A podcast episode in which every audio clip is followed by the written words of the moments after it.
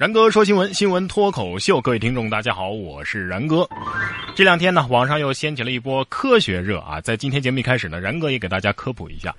我们都知道，竹子这种植物啊，它前四年生长的时候呢，仅仅只能长三厘米，在第五年开始，它会以每天三十厘米的速度啊疯狂生长，仅仅用六个星期的时间就能够长到十五米。其实啊，在前面的四年，你看它长得慢吧？其实竹子啊，是把它自己的根在土壤里延伸了好几百米。哇！咱们做人做事啊，都是这样，不要担心你这个时候的付出得不到回报，因为这些付出啊，都是在扎根啊。等时机成熟的时候，你就会发现。你其实不是竹子，你是个土豆。论耕地技术哪家强？说四川的一个高校啊，举办了耕地大赛，看谁挖坑挖的最快最多。这是四川大学锦城学院举办的一场耕地大赛啊，比谁挖坑最快最多。据了解啊，这个学校的学生在大学期间要在学生农场修够三十二个学时才能够毕业。这里边呢，要学会包括翻地、除草、播种、施肥、收获，包括最后的销售环节，反正等等各种技能。蓝翔的校长要是看了这个视频之后啊，心里肯定会想啊，嗯，是时候我们也得开个培训班了，大学生们也再也不害怕找不到工作了，至少我还会种地呀。但是学生家长会不会想呢？我送你去读四年的书，你就学会了耕地和除草，那还不如去卖韭菜盒子呢。真有家长是这么想的，说父亲带十九岁的女儿摆摊卖韭菜盒子，说读大专呢还不如做生意呢。哦，十九岁的女孩小赵高中毕业之后呢，没有考上本科，她父亲认为啊，读大专没用，你看人家本科生、研究生出来都没用，你读个专科有什么用啊？四年时间啊，还得花十几万块钱，时间也给耽误了。于是呢，他就让自己的女儿到南京跟自己啊一起做韭菜盒子生意啊，打算日后呢给自己的女儿开个店。放弃大专卖韭菜盒子，这成了热点了。哎，你可以顺势出道成网红，开直播做韭菜盒子，每天都有老铁给你刷大游艇啊！如今最平坦的致富路恐怕就是这样了吧？啊，你说这些媒体啊，一会儿宣传卖煎饼果子能月入十几万，一会儿又说某某女主播日入过万。啊，过一会儿又宣传零零后的 CEO 资产过亿。当年轻人的奋斗心充斥着这样的恐慌和中年危机的时候，你让我们如何对读书还有敬畏之心呢？怎么说呢？做韭菜盒子啊，这也是一门手艺啊，也是能够安身立命的一个本事，甚至赚的钱的确啊不比大学生这个赚的少。但是我还是真的建议啊，孩子有机会还是去上个大学，因为大学可以让你开阔视野、增长见识、拓宽眼界。甚至咱们功利一点讲啊，积累人脉这也很重要啊，这些都不是钱能够衡量的。不过呢，摆小摊儿也不是那么容易的。天津市餐饮协会啊，就成立了煎饼果子分会，让从业者呢有标可依。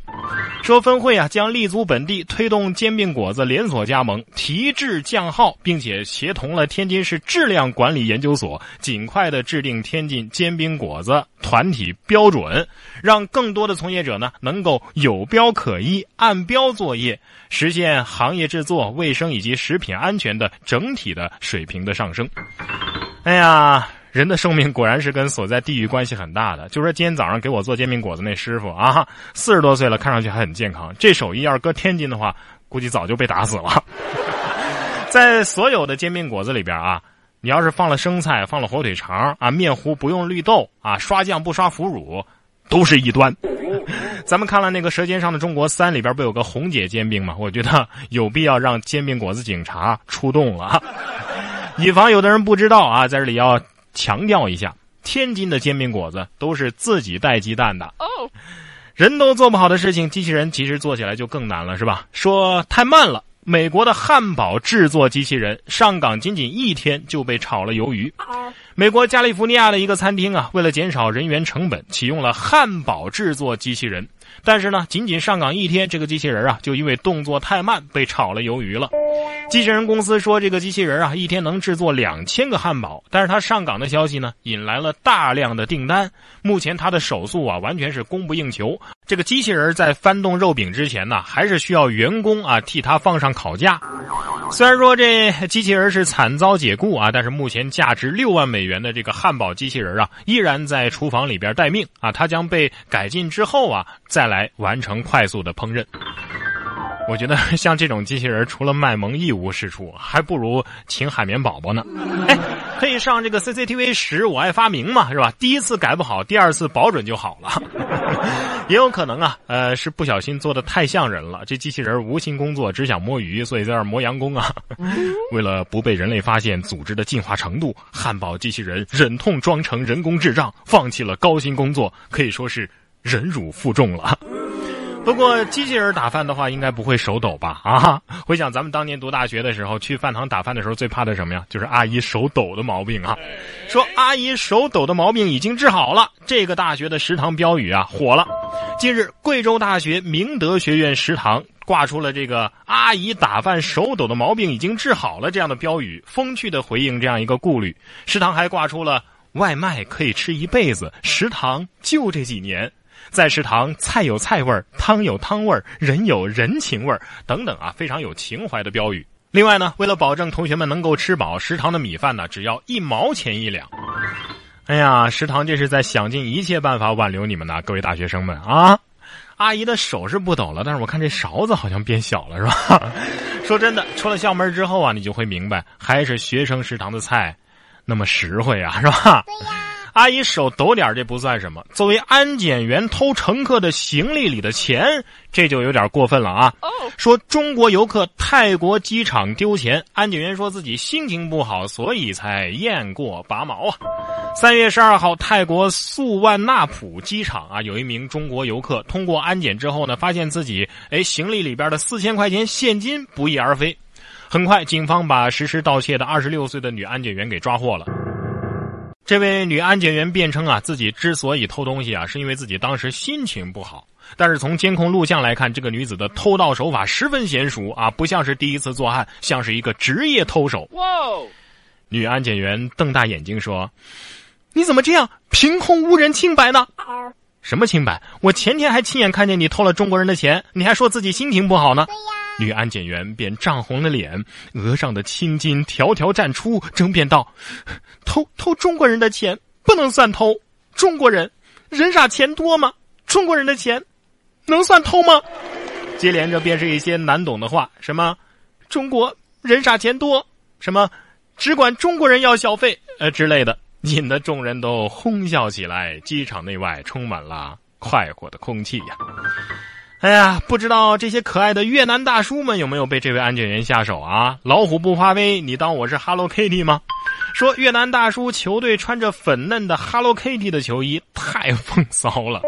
在泰国举办的四十五岁国际足球节上啊，一支越南球队的队服是格外的引人注目。是的，这群四十五岁左右的大叔们呢，全身都穿着粉粉嫩嫩的 Hello Kitty 战衣，包括门将在内也是一样的。那每一张脸都是透露着绝望。我觉得很心酸呐！哎呀，足球队终于对我们这只小猫咪下手了，是吧？年纪越大，少女心就越爆棚，越喜欢粉红色的东西呢，对不对？不光是泰国和越南啊，俄罗斯人也从来没有让我们失望过呀！你看他们的红海行动同样是精彩呀。俄罗斯孕妇下红海游泳，结果呢，直接在海里边生了个娃。在埃及的红海边上，一个网友啊，从阳台上拍到了楼下海滩上的一幕：一个大肚子的孕妇啊，穿着比基尼下海游泳，旁边呢有两个男人围着她。没过一会儿啊，他们居然从水里抱出来一个婴儿。这妈妈呢，接着也从水里就出来了啊，看上去啥事都没有，就好像在水里游了个泳一样的。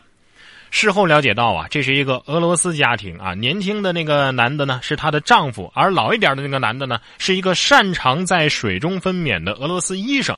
显然呢，这一切都是计划好了进行的，不是偶然在海里边生产的。哎呀，即便是计划好的，这直接就在海里就这么生出来了啊，那也不要太牛好不好？